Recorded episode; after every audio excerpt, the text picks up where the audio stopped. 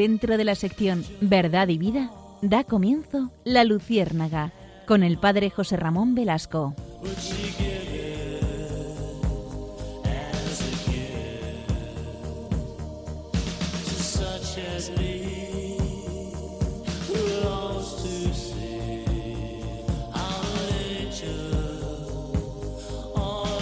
Corría el año de 1858.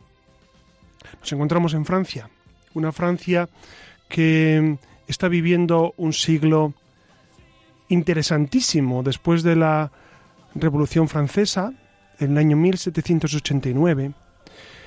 Este siglo XIX, posterior a la Revolución, comienza con el gobierno de Napoleón, como ustedes saben, con esa dictadura, con ese proyecto expansionista de Francia, con ese ejército perfectamente pertrechado para la batalla, con una Francia que, que está muy imbuida de ese espíritu de ilustración, del espíritu racionalista, de una Francia que, que busca ser puntera a nivel intelectual. No olvidemos que el siglo XVIII ha sido el gran siglo de la, de la enciclopedia y el siglo XIX va a ser el gran siglo de los descubrimientos científicos y Francia, por supuesto, va a estar a la cabeza de este desarrollo. Repito, estamos en el año 1858. ¿Qué ocurre este año?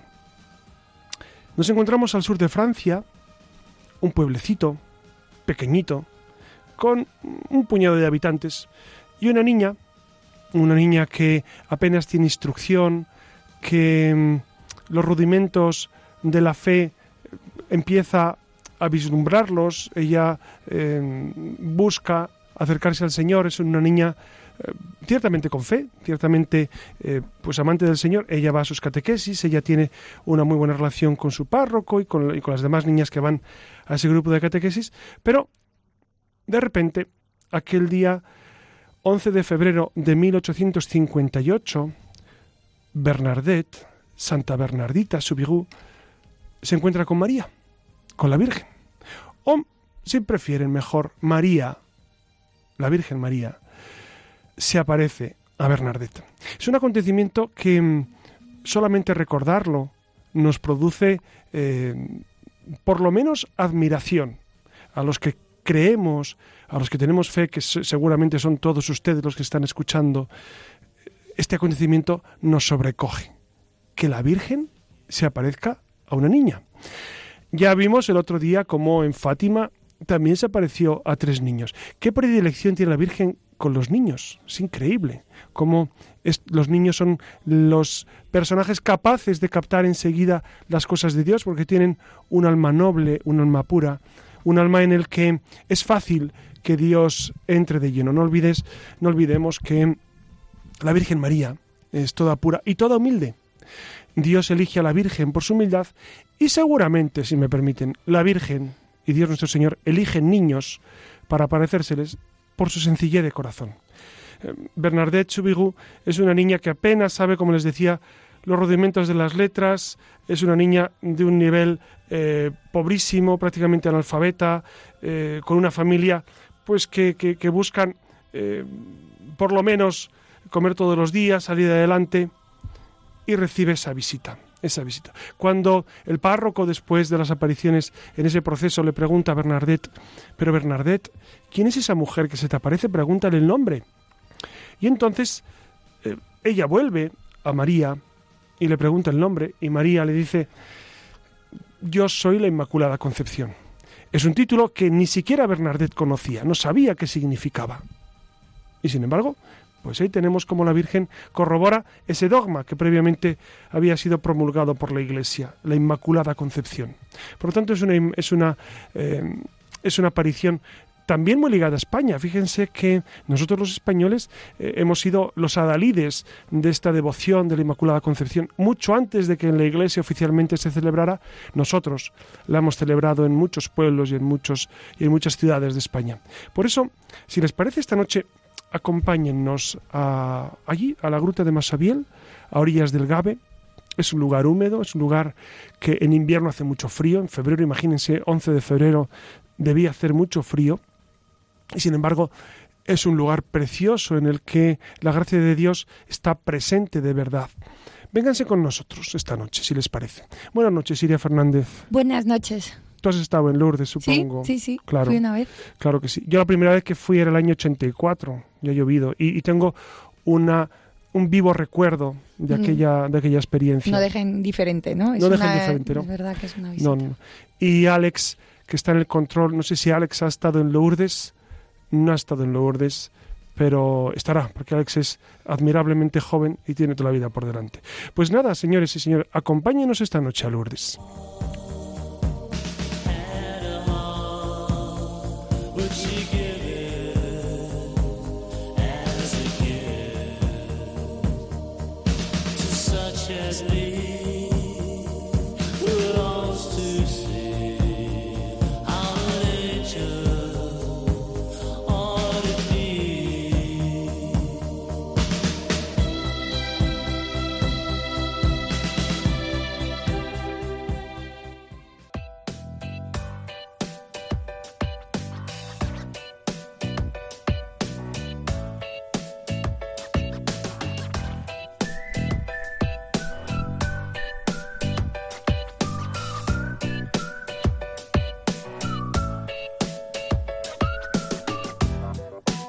Noches de nuevo.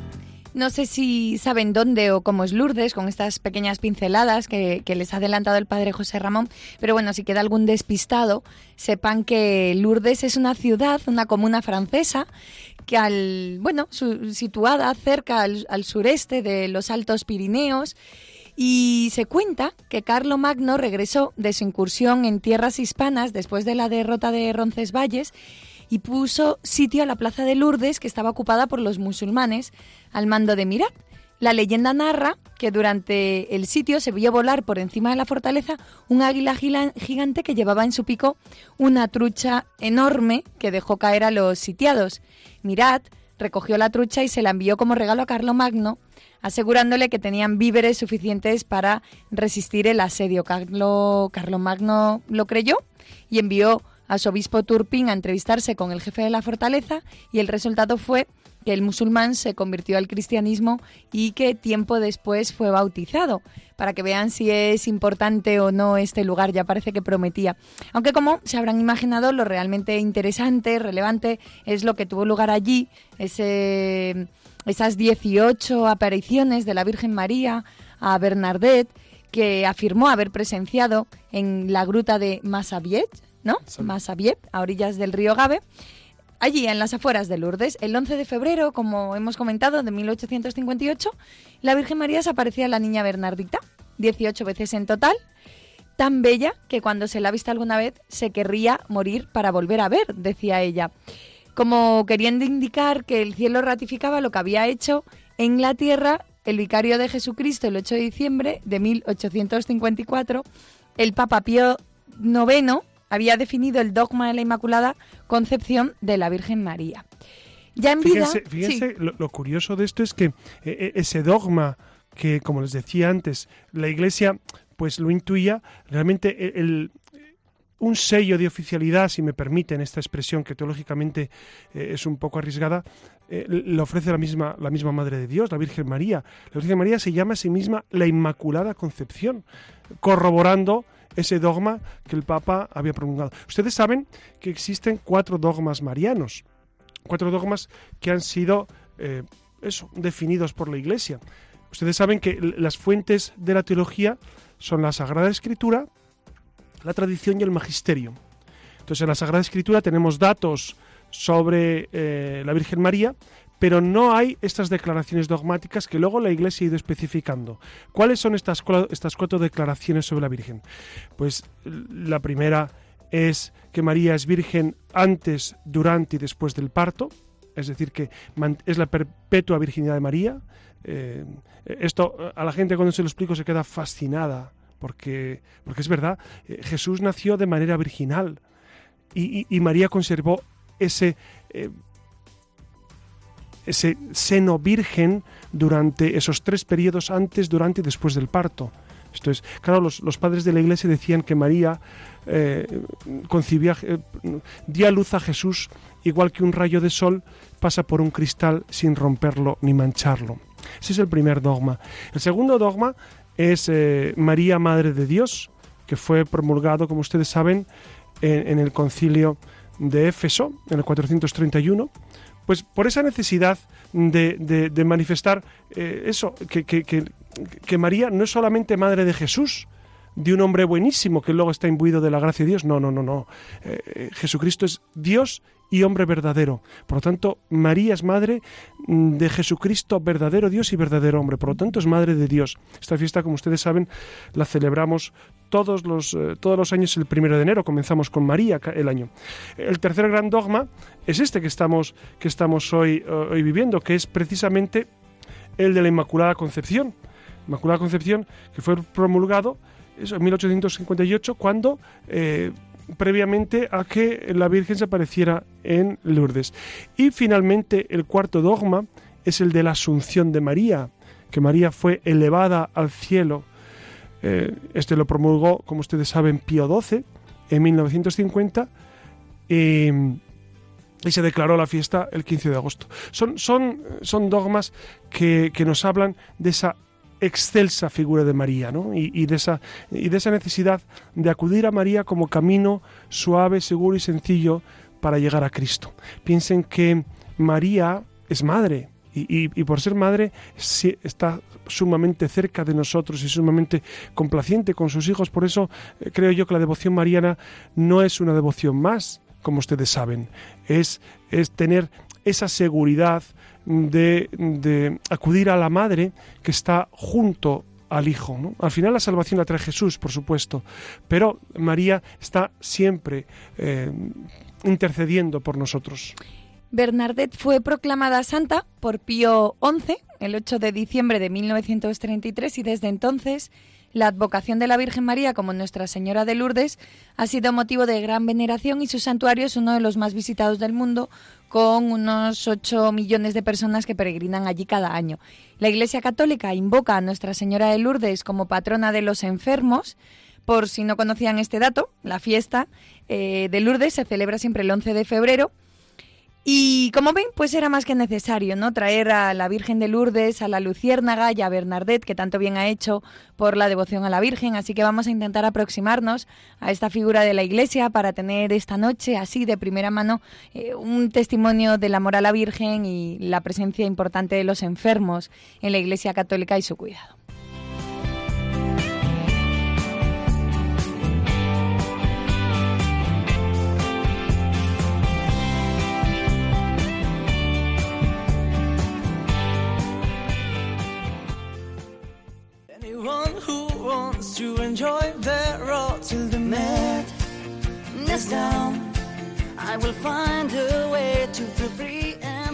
Estamos escuchando al grupo Aurin con su canción Last Night on Earth, que trata sobre todo aquello que necesitamos expresar y que por algún motivo no hemos tenido ocasión de hacer. Precisamente de esto va nuestra siguiente sección.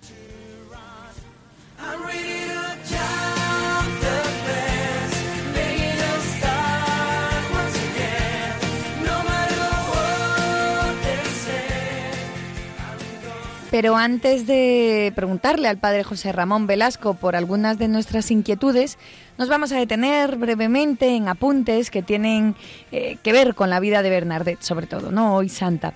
Ya saben que Santa Bernadette eh, nació en Francia, su nombre era María Bernard, su familia fue de tradición molinera, pero se había empobrecido hasta tal punto que en el año de las apariciones la familia vivía en un lúgubre calabozo que antes había sido una cárcel, ¿no? Se pueden hacer a la idea que era una familia muy muy pobre. Eh, La pequeña apenas sabía leer y escribir y, y además no hablaba francés, sino que hablaba el dialecto de la El zona patuá. el patuá. Y como curiosidad, pues eh, sepan que comenzó sus estudios de catequesis para tomar la primera comunión con un grupo de niñas pobres, ya que en esa sociedad clasista de, de Lourdes, pues había eh, clases para los niños ricos y para los niños pobres, ¿no? De todo, dos virtudes resaltaban en Bernadette, la piedad y la modestia.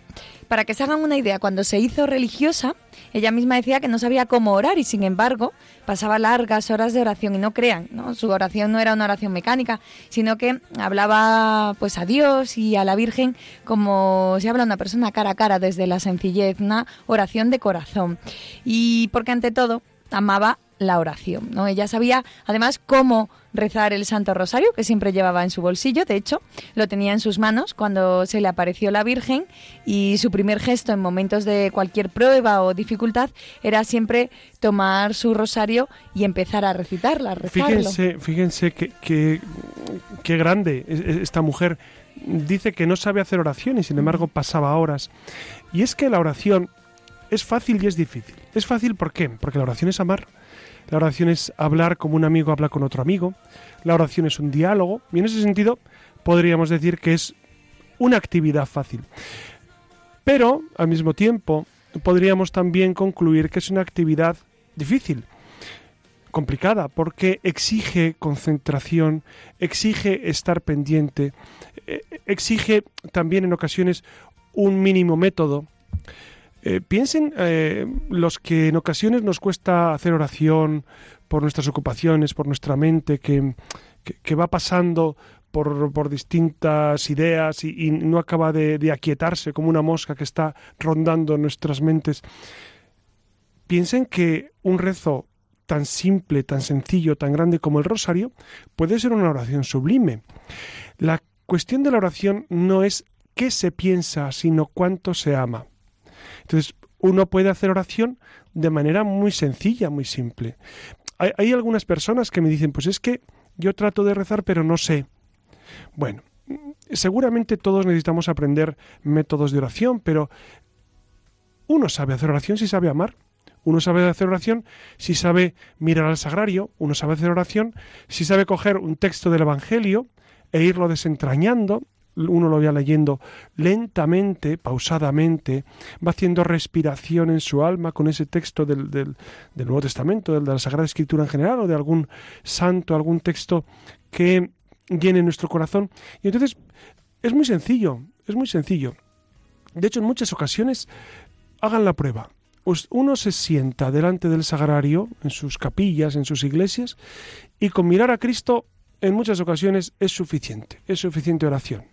Nosotros los sacerdotes, como saben, tenemos la liturgia de las horas, tenemos eh, el breviario para rezar durante el día, tenemos cinco horas canónicas al día en las que pues, nos ponemos delante del Señor y rezamos aparte de la oración mental y la Eucaristía, que por supuesto también es oración, y el rosario, etcétera, etcétera. Pero digamos que mm, al final uno descubre que eh, la oración, este mundo maravilloso, es un mundo que está todavía por descubrir, que estamos siempre aprendiendo, por eso con Bernadette podríamos decir que es verdad que uno nunca puede decir que ya sabe todo sobre la oración, pero mm, por otra parte eh, es sencillo hacer oración, simplemente es dejarse llevar por Dios, es amar profundamente al Señor.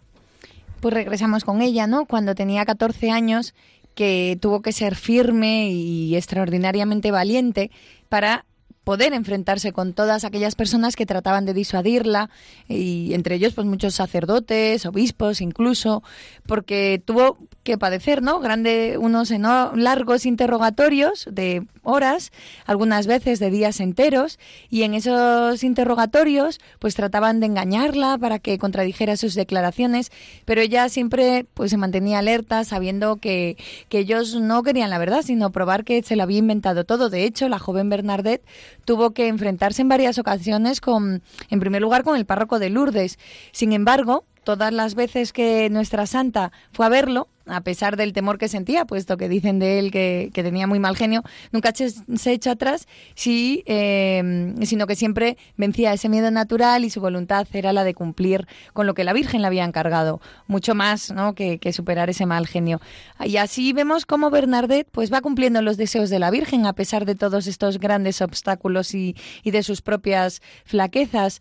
Y como has comentado, José Ramón, antes, al final la Virgen acaba por revelarle su identidad, ¿no? La prueba que, que además tanto le pedía al párroco para poder creerle, ¿no? Esas palabras de yo soy la Inmaculada Concepción, que fueron las que derrumbaron de una vez por todas ese muro de incredulidad en el corazón del párroco, que desde ese momento se convirtió en su más grande defensor y, y apoyó, ¿no? Sí. Usando. La verdad es que siempre que hemos visto y hemos leído sobre apariciones marianas, incluso el otro día cuando hablábamos de, de- de Fátima, dense cuenta que mm, es hasta normal desconfiar, porque bueno, te llega una niña, eh, en este caso Bernadette, eh, en Fátima tres pastorcillos, en Guadalupe eh, un, un- un indígena, en la Salet más niños, etcétera, etcétera, y te dicen, he visto a la Virgen. Entonces uno se queda pasmado preguntándose, pero mm, ¿es una tomadura de pelo? ¿Es verdad?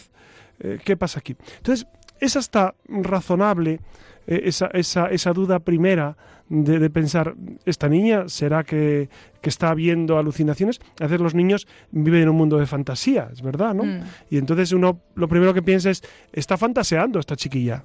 ¿Cómo va a ver a la Virgen? Este- este- ¿Cómo se va a aparecer la Virgen en un pueblo de Francia perdido? Pues es verdad.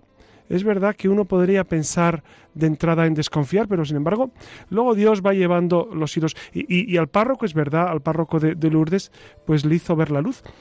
Pero otros en Lourdes no la vieron. Había un gran ambiente racionalista, del cual hablaremos después, que, estaba eh, de alguna manera imposibilitado para ver para ver a la Virgen, para ver la luz de la fe. No podían porque su razón se lo impidía. Fíjense que, que es este, este, es este debate entre la fe y la razón es interesantísimo, porque uno ante, Dios, por supuesto que accede a Él con la razón, pero también con la fe, es decir, van íntimamente unidas, fe y razón, no podemos desligarlas. Y entonces en estos en estas apariciones y en estos eventos que son que salen de lo normal de nuestra vida, pues tenemos que hacer ese esfuerzo de fe y razón. Pero si me permiten, también hacemos ese esfuerzo de fe y razón cuando vamos a comulgar. Cada vez que comulgamos, el sacerdote nos dice, este es el cuerpo de Cristo. Y todos decimos amén. Es decir, nos lo creemos.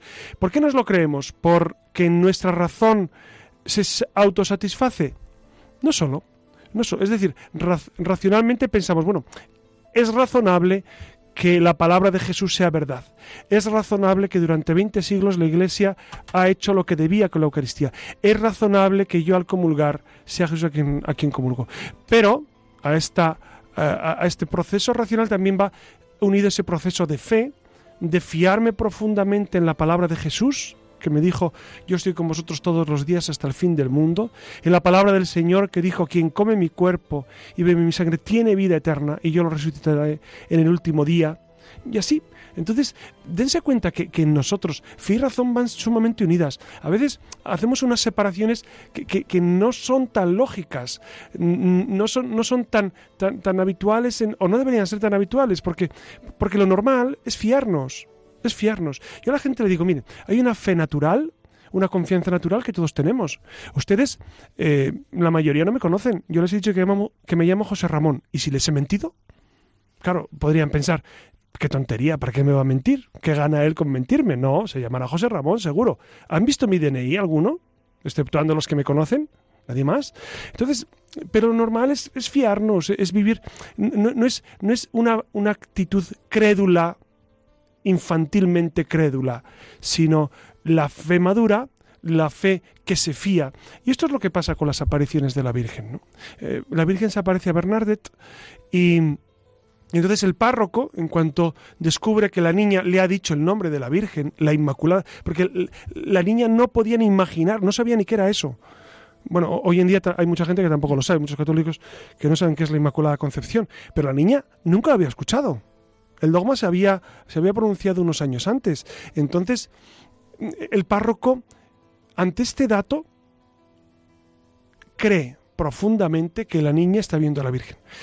Ante este mismo dato, los racionalistas del pueblo de Lourdes no pueden creer y, y- y- un siglo y medio después, pues siguen sin creer muchos en las apariciones de la Virgen, etcétera. Bueno, a, mí hay gente que, que- que me llega y me dice, pues yo no creo en que la Virgen se apareció en Fátima o Lourdes. Digo, bueno, pues mm, uno no está obligado a creer en esto, está estamos obligados a creer el credo, a creer eh, el corpus dogmático de la Iglesia. En las apariciones no es obligatorio, pero vamos, me parece de bastante sentido común creer en estos lugares donde, al final diremos los criterios de autenticidad de las apariciones, pero lugares donde los papas han peregrinado, donde millones y millones de personas han, eh, se han encontrado para rezar, donde tantos han recibido dones excelsos, y aquí me refiero fundamentalmente a milagros, milagros físicos, milagros físicos. A ver si nos da tiempo a contar alguno porque son fascinantes. Los milagros, que no están todos aprobados los que han ocurrido, por supuesto. ¿Por qué? Porque hay, un comité de estudio, etcétera. Pero, pero hay milagros que los médicos dicen esto no cabe en razón humana, no hay explicación humana para esta curación. Y, muchos se encojan de hombros y dicen, pues no sabemos, y otros dicen, pues es Dios. Es Dios el que está detrás de esto. Bueno, pues esa es la actitud que nos mueve a nosotros a hablar de, de la Virgen en Fátima, en Lourdes, en Guadalupe. Es la actitud de la fe y la razón que se unen para dar gracias al Señor por estos dones. Y de esta jovencita de Bernadette, muy, muy, muy humilde, que, que, bueno, que incluso permaneció después de las apariciones como era antes. Es decir, la Virgen se encargó de conservarla sencilla, seguía visitándola. Eh, con, no con brillantes apariciones, sino con la prueba amarga de los sufrimientos, de la incomprensión, la burla, casi siempre estaba enferma, soportaba dolores de, de toda clase, recogida y resignada, con paciencia, y bueno, no le gustaba ¿no? el bullicio ni la popularidad, sufría de asma crónica, tuberculosis, vómitos de sangre, bueno, eh, que, que, tuvo una serie de problemas que, que no se le quitaron hasta, bueno, hasta poquito antes de su muerte. Bernadette no podía recibir en su casa el cuidado que ella necesitaba para su frágil salud y el gran número de visitas eh, y de curiosos pues le causaban fatiga y viendo pues esta necesidad pidió a la superiora hospicio eh, de Lourdes para que fuera acogida y al final las hermanas de la caridad de Nevers que servían en el hospital y la escuela le ofrecieron asilo. Eh, nada, desde aquel día permaneció bajo su techo con su delicada salud, pero con esa consigna maravillosa de no llamar la atención de nadie. En el hospicio Bernadette fue asignada bajo el cuidado de la hermana Elizabeth, quien le debía enseñar a leer y a escribir mejor. Tenía 16 años y la superiora le dijo, se dice que ella, por Bernadette, no es muy inteligente. Mira a ver si es posible hacer algo con la niña. Entonces la hermana Elizabeth, al entrar en contacto con Bernadette, diría, encuentro en ella una inteligencia muy, muy viva, un candor perfecto y un corazón exquisito, ¿no? Eh, sin ser brillante, Bernadette pues eh, comenzó a adquirir gran cantidad de conocimiento, ¿no? En su tiempo permaneció siendo una niña de su edad, pues sincera, piadosa, vivaz, pero bueno, como una niña cualquiera, ¿no? La Virgen la verdad es que es un ejemplo, Bernadette, de cómo eh, muchos niños a lo mejor no destacan a nivel intelectual, pero tienen otras inmensas cualidades que es necesario descubrir. Fíjense que, eh, bueno, Coleman con la inteligencia emocional a mí me descubrió un mundo muy interesante y es precisamente el, el por supuesto, dar, dar, dar importancia al conocimiento intelectual de la realidad, pero hay un conocimiento experiencial, hay un, hay un corazón que entiende y una mente que ama. Eh, es decir, esa interrelación eh, de la parte afectiva y la parte intelectiva es fundamental. Muchos niños a lo mejor no están bien dotados intelectualmente, no tienen un coeficiente tan alto como otros, pero tienen unas cualidades inmensas. Yo me van a permitir una, una pequeña digresión. Eh, no acabo de entender muy bien por qué todo el mundo eh, tiene que estudiar es decir, unos estudios básicos, por supuesto, eh, hasta cierto momento, pero después seguir estudiando porque, mm, porque sí. Y, y yo me pregunto, pero ¿y todo el mundo sirve para estudiar? Todo el mundo sirve para la universidad. Ya sé que quizás algunos de ustedes no estarán de acuerdo con esto, pero, pero a mí me da la impresión de que en ocasiones forzamos la realidad y no damos cabida a otras cualidades que tienen esos niños, esos jóvenes, que es necesario explotar, que es necesario fomentar.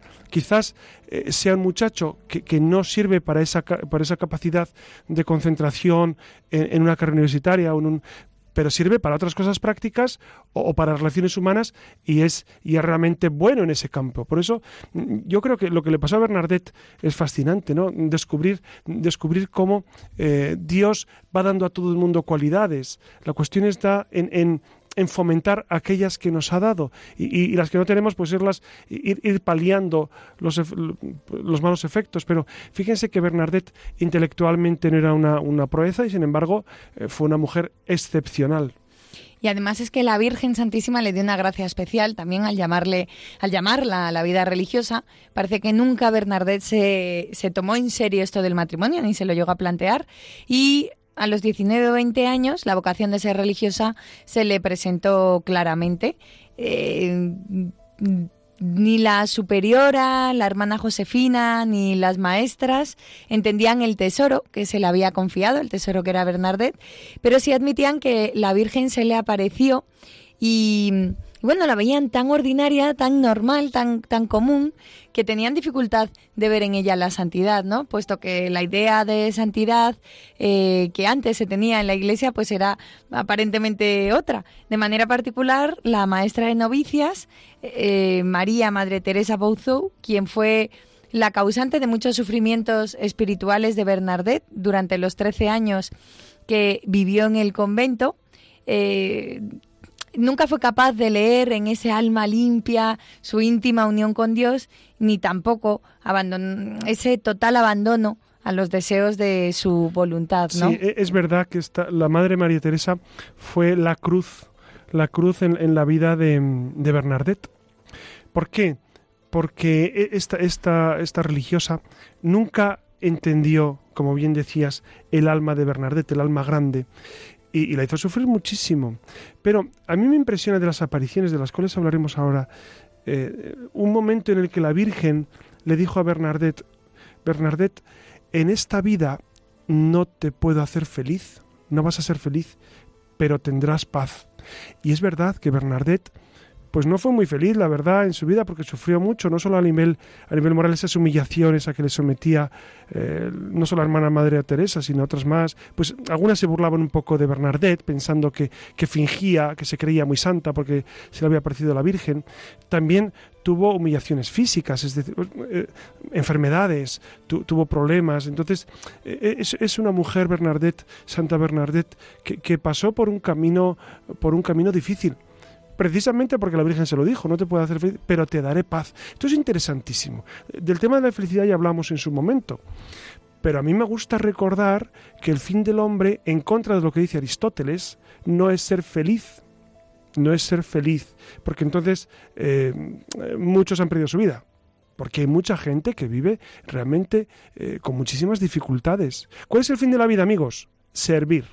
Servir a Dios y a los hermanos. Sirviendo, seguramente encontraremos armonía interior, encontraremos paz, acaso felicidad también, pero el fin del ser humano es servir. Esto Aristóteles, mi querido amigo, no lo, no lo intuyó, pero, pero mira, han pasado 20 siglos, 25 siglos de Aristóteles y Santo Tomás de Aquino sí descubrió esto y, lo, y lo tiene muy bien. Pues finalmente Bernadette padeció eh, su pasión durante la Semana Santa de 1879 y el 16 de abril pidió a las religiosas que la asistían que rezaran, como no, el rosario y cuando terminó un Ave María sonrió como si estuviera de nuevo delante de la Virgen allí en la gruta y falleció. ¿no? Sus últimas palabras fueron la conclusión de la Ave María, Santa María, Madre de Dios, ruega por mí pobre y pecadora. Su cuerpo fue puesto en la capilla gótica situada en el centro del jardín del convento y fue en esta capilla en la que después de 30 años reconocieron el cuerpo en vista del proceso de beatificación y el cuerpo fue hallado en perfecto estado de preservación, su piel dura, intacta, con el color, hasta que, bueno, entiendo que esa es una de las pruebas, ¿no? Para, para conseguir que... Bueno, no, no necesariamente. El hecho de que un cuerpo eh, se encuentre intacto sin corromper no, no demuestra la santidad del, del individuo. Lourdes se ha convertido en el santuario mariano, como decíamos al principio, más visitado de Europa y el segundo más visitado del mundo, después de la Virgen de Guadalupe en México.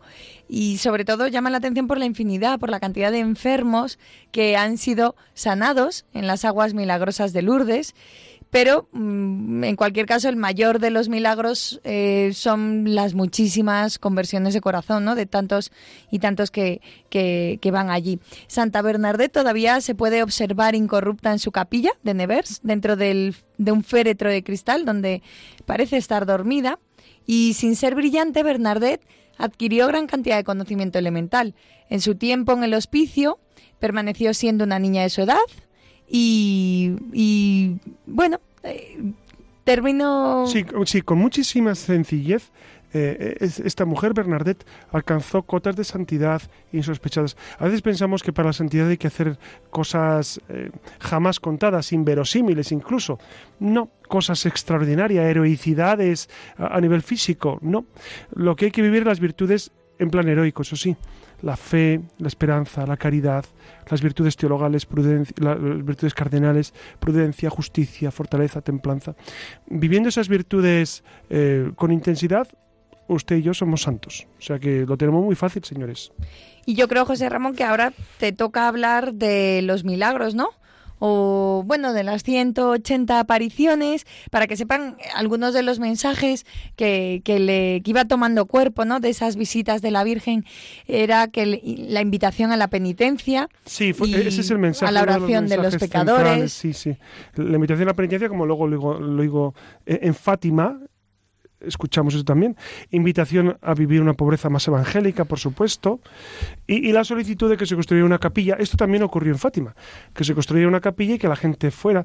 De hecho, de hecho eh, la fuente de la cual mana el agua en Lourdes la descubrió eh, Bernadette, porque la Virgen le dijo que escarbara y que, y que buscara, y ella buscó, y ese agua desde el principio comenzó a, a, a te- a tener efectos eh, milagrosos, ¿no? Cura a mucha gente. Todavía hoy muchas personas siguen yendo a, a- a las piscinas de Lourdes pues a pedir curaciones y, y como ya les digo, sigue habiendo curaciones hoy en día. yo me traje, ¿no? Yo imagino que todo el mundo cuando va allí Sí. a Lourdes, Es muy típico traerse agua y, y usarla con enfermos, eh, incluso para beber uno. Eh, sí, dense cuenta que el, el agua bendita eh, es un sacramental, eh, es un modo de... mm, pues de vivir más unido al Señor, bendecir los objetos religiosos es muy saludable. Como ustedes saben, las medallas, eh, los rosarios, por supuesto el agua se bendice. Es decir, es, es, es bueno tener ese contacto con lo sagrado y, y lo sagrado nos ayuda, por supuesto, ¿no? Y estaba pensando ¿no? en, en- en retomar eso del dogma de la Inmaculada Concepción, que, que se lo debemos ¿no? a, a la reiterada petición de Bernadette para que le revelara a la Virgen que quién era, su nombre, cuando ella dijo que era la Inmaculada Concepción, que este dogma católico había sido solamente proclamado solemnemente proclamado el 8 de diciembre, tres años antes, Del, el sí, del 54. y bueno, pues eh, como otras autoridades, Bernadette mantuvo su consistente actitud de calma durante todos esos interrogatorios tan incisivos que se le hicieron sin cambiar su historia ni un ápice para mientras ella describía sus visiones, ¿no? Entonces le debemos, ¿no? Este pequeño homenaje que le debemos a Bernadette, a, pues el dogma, ¿no? De la Inmaculada Concepción. Y yo no sé si quieres hablar de algunos de los milagros o te lanzo alguna preguntilla, que bueno, que también tiene que ver con los milagros, pero... Sí. ¿Cuáles serían las Bueno, la Y- y los- básicamente que compartieras tu experiencia de tu visita a Lourdes. Yo es que fui, creo que hace más de 20 años. Ah, sí. Sin esa, sí, pero me, me, me sobrecogió de una manera impresionante la cantidad de enfermos, ¿no? Que no, que lo hemos pasado por alto, pero gente en camillas, encamados, sillas de ruedas. Lo, lo que más impresiona más que las, las debilidades físicas que están Sí, e- es la, la fuerza de la fe de la gente, ¿no? La- La, la fuerza de la fe, cómo, cómo las personas van buscando la gracia de Dios. Es verdad que no a todo el mundo cura y, y- y no todo el mundo sale con su cuerpo saneado, pero es verdad que, que recibe una impronta en el alma eh, de manera indeleble. Y, y esto, y esto es lo que tenemos que señalar, ¿no? Que, que- que la Virgen... La Virgen, por supuesto, que, que nos ayuda al encuentro con el Señor. ¿no? Y por supuesto que en Lourdes hay, ah, hay grandes, grandes personajes que se han encontrado con el Señor. Pues cada uno de ustedes seguramente que han ido por allí eh, se han encontrado. Yo mi primera experiencia, como les decía, fue en el año 84 y, y, y recuerdo vivamente mm, que en la esplanada, a las 4 de la tarde, creo recordar, entre las 3 y las 4, eh, estaban las camillas colocadas en la esplanada, mirando hacia el centro de la esplanada, todas como en un, en un ci- haciendo círculo, y el sacerdote con el, con la custodia fue pasando por delante de todos, de todos los enfermos. Ese, para mí ese momento fue, fue especial. Y, y un cartel que vi allí que decías, el que amas está enfermo, el que amas está enfermo. yo no, no sabía que eso es un texto de, de San Juan en, en la resurrección de Lázaro, como ustedes saben, ¿no? Pero me impresionó mucho el que amas está enfermo. Porque en el fondo yo también estoy enfermo. Mi alma está enferma y necesita, necesita del Señor. No enfermo físicamente como los que estaban allí, pero es verdad que, el pecado y que eh, nuestras distintas debilidades enferman nuestra alma. Y fíjense, Jesús dice, yo te amo y por eso te curo.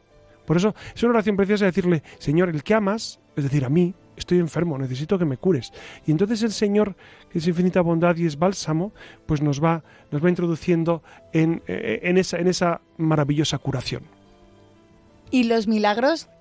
No sé si tienes, eh, si quieres contar algún milagro en concreto que te haya Eh, eh, impresionado. he leído- a mí, a mí el, el que, eh, el que me impresionó muchísimo, de todos los que hay, es uno que cuenta Alexis Carrel, que fue premio Nobel de Medicina. eh, que él, acompañaba a una mujer muy rica, de, que era su paciente, y tenía una peritonitis aguda, tenía el estómago inflamadísimo, y, y, y- y estando él presente allí, eh, fue la década de los 20, él vio cómo el estómago de la mujer de repente se desinflaba de golpe, instantáneamente. Eh, eh, hicieron hicieron varios varios análisis, etcétera, descubrieron que era una curación milagrosa, que, que no había eh, pues explicación lógica. Alexis Carrel no se convirtió inmediatamente, tardó bastantes años en convertirse. Es decir, mm, ver milagros no te da la fe tampoco. Fíjense que en tiempos de Jesús la gente veía milagros Mm. y luego le mataron. o sea, que, que el ver milagros no da la fe. Esto es muy importante. Uno puede ver milagros, pero si tiene el corazón endurecido, si no quiere aceptar a Jesús, pues no, no acaba de, entregarse. Alexis Carrel le costó varios años. Jesús mismo lo dice en el Evangelio, dice, si no veis signos, no creéis. Pues no se dará otro signo más que el de Jonás, que estuvo tres días en la ballena. ¿No? el vientre de la ballena, que es Cristo que está tres días en el, en el sepulcro y que después resucita. Pues ese es el signo que nos da el Señor. ¿Qué más necesitamos? Por supuesto que Dios es tan misericordioso que nos ofrece estas pequeñas demostraciones que son los milagros en Lourdes, los milagros en Fátima, los milagros de cada día, pero, pero, pero el Señor está, independientemente de que luego obre ese milagro o no, se trata de que nuestro corazón le acepte por encima de todo. Pues muchísimas gracias, José Ramón. Quedan muchos interrogantes, pero, pero bueno, estas respuestas son suficientes para hacer de boca. Así que eh, nada, recuerden que tenemos un correo electrónico para que nos escriban un email cuando quieran para interaccionar con nosotros, la luciérnaga arroba radiomaria.es para que nos dejen algún comentario del programa. Así que ya saben que les esperamos en la red.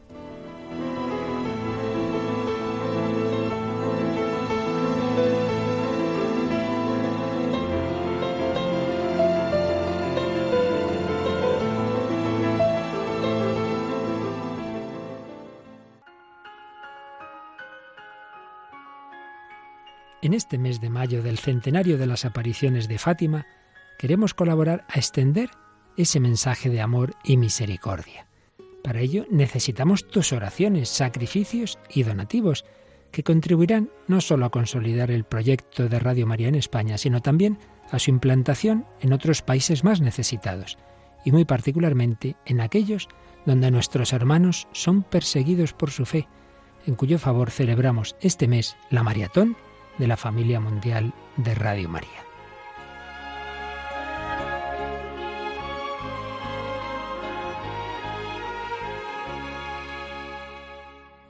Así podrás ayudar a los alejados de la Iglesia a volver a casa y a todos a recibir el mensaje de esperanza pascual que nos recordó la Virgen en Fátima. Por fin mi corazón inmaculado triunfará. Puedes informarte de cómo colaborar llamando al 902-500-518 o entrando en nuestra página web www.radiomaria.es. Vuelve a casa de la mano de María.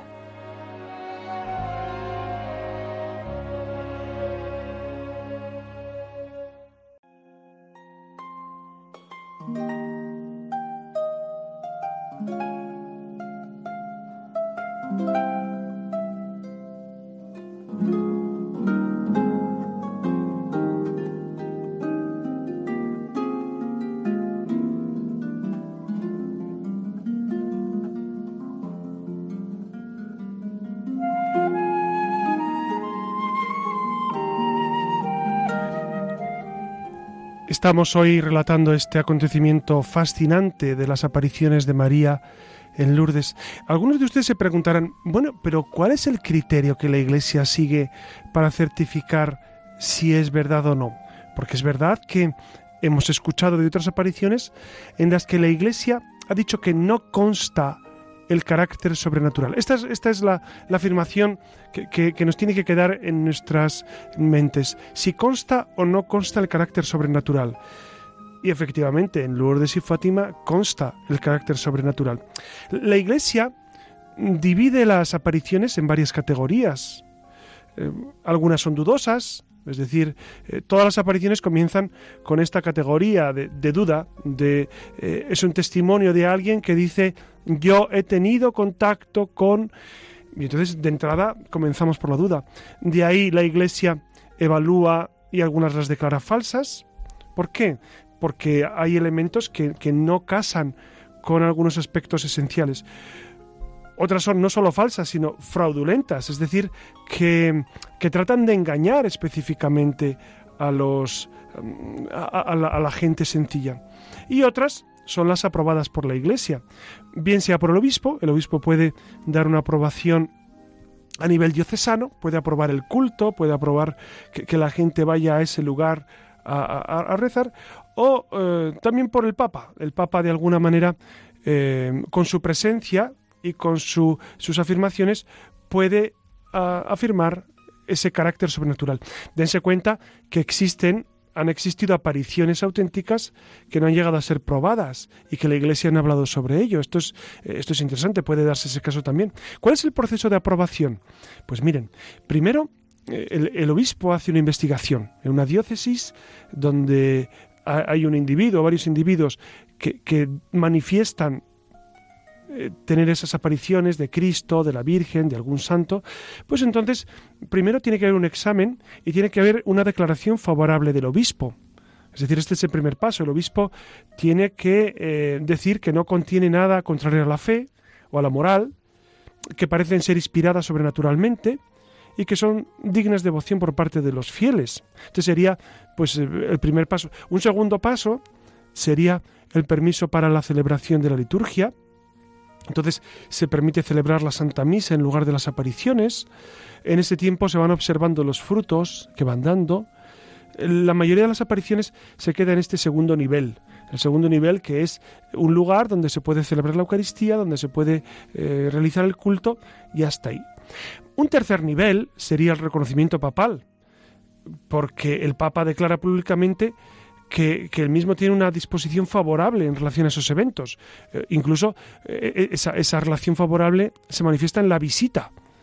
Por ejemplo, eh, Juan Pablo II y Benito XVI visitaron en México Guadalupe o, Fátima, Lourdes, son lugares que han recibido la visita de los papas, lo cual indica un sello de autenticidad hacia, esa, hacia ese lugar. Y finalmente, eh, un cuarto paso sería el reconocimiento litúrgico, que es el más alto grado de aprobación. Eh, es celebrar la fiesta del lugar. ¿no? Por ejemplo, hablábamos de, Lourdes, se celebra el 11 de febrero litúrgicamente. Fátima el 13 de mayo. Entonces, este ya es un nivel, el nivel más alto, cuando en el, eh, en el calendario litúrgico aparecen estas apariciones. Y se celebran en toda la iglesia. Amigos, como ven, es, un, es un evento fascinante el que, el que hemos tratado de llevarles a sus casas, ¿no? Fascinante y, y, henchido de la gracia de Dios. Dios quiere que todos los hombres se salven y lleguen al conocimiento de la verdad. Y Él se reveló en Jesucristo. La revelación concluyó cuando el último de los apóstoles, Juan, concluye el Apocalipsis. Pero es verdad que el Señor misericordioso quiere manifestarse al mundo y quiere recordar el Evangelio, que es las apariciones lo que buscan es recordarnos el Evangelio, lo esencial del Evangelio. No añade nada nuevo a lo ya dicho por la Sagrada Escritura. Por eso, acerquémonos con, fervor a estas realidades, ¿no? Y mm, yo les agradezco a todos ustedes mucho. Sé, que hay mucha gente que nos escucha porque me lo dicen. No quisiera aceptar los nombres de todos los que me dicen eh, que están escuchando, pero, pero es verdad que Marifé, Otilia y, y Pilar y, tanta gente que, está ahí en los, en los receptores escuchando Pues yo se lo agradezco mucho. Me impresiona cómo Radio María llega a los confines del mundo a los confines del mundo, a Estados Unidos. Ya eh, en Estados Unidos nos han escrito desde San Luis, Missouri, diciendo que allí escuchan Radio María y escuchan este programa, mm, entre otros muchos, claro. Muchas gracias a ustedes por estar ahí, por, por escucharnos y por vivir fieles. Y unámonos a María en este tiempo precioso de la gracia. Buenas noches, Iria Fernández. Buenas noches. Buenas noches, Alex Gutiérrez. Y buenas noches a todos ustedes. Queda de usted siempre amigo José Ramón Velasco.